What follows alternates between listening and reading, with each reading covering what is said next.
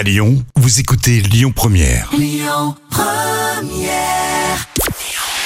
Hier soir, c'est Prodige sur France 2 qui fait la meilleure audience et arrive très largement en tête avec 20% de part d'audience et 3,70 millions de téléspectateurs. Derrière, on retrouve Just Gigolo, le film proposé par TF1 qui a fait rire plus de 2 millions et demi de personnes. France 3 complète le podium avec le film Ce qui nous lie. Et puis ensuite, on retrouve TMC avec Harry Potter et les reliques de la mort partie 2 et M6 avec le film d'animation L'âge de glace 3, le temps des dinosaures.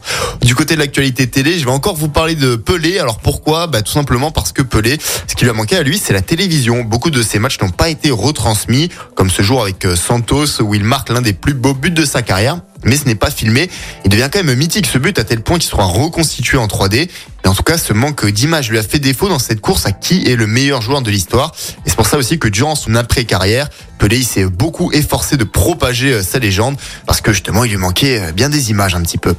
Et si vous nous écoutez que vous êtes vraiment télé et un petit peu moins foot, eh bien une page se tourne, celle du TV Magazine, dont c'est le dernier numéro cette semaine. C'est quand même le magazine de télévision le plus vendu en France. Mais alors, il ne disparaît pas, mais il va être remplacé par un nouveau supplément, Diverto, ça s'appelle. C'est lancé par six éditeurs de presse régionale. Et dedans, il y aura de la télévision, mais euh, aussi des plateformes de streaming et des autres formes de divertissement qui seront traitées.